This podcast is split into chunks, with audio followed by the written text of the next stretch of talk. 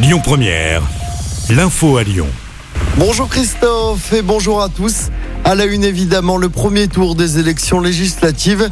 La majorité présidentielle et la NUPS sont au coude à coude à plus de 25% des voix.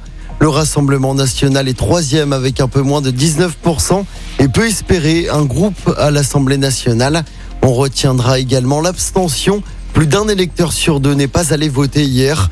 Grégory Doucet, maire de Lyon, s'inquiète du fort taux d'abstention observé lors de ce premier tour des législatives. On l'écoute.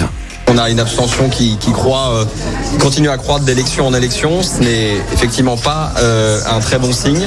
C'est pas un signe de vitalité pour notre démocratie. Or, l'enjeu de cette élection est gigantesque.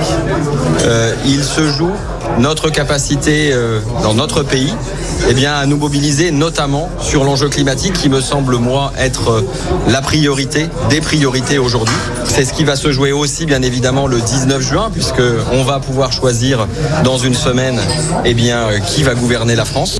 Grégory Doucet, le maire de Lyon. Dans le département, sur les 14 circonscriptions, la NUPS sera présente au second tour dans 12 circonscriptions. Ensemble, le parti présidentiel s'est qualifié dans 13 circonscriptions, tandis que les républicains ne décrochent que 3 seconds tours dans le département. Retrouvez les résultats complets sur notre site internet et sur notre application. Dans le reste de l'actualité, ce terrible drame ce week-end au nord de Lyon, un différend entre deux voisins fait un mort.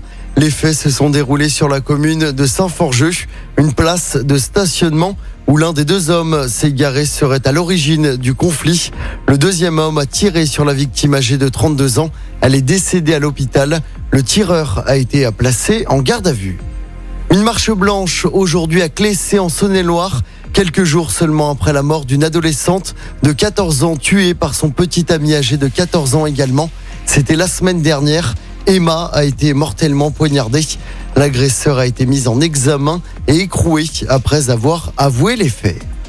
En sport du football à suivre ce soir, l'équipe de France vise une première victoire en Ligue des Nations. Les Bleus de Karim Benzema affrontent la Croatie au Stade de France. Sans victoire pour l'instant, la France est dernière de son groupe. France-Croatie, coup d'envoi de ce match à 20h45.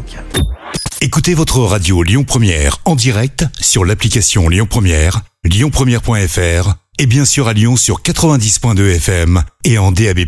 Lyon Première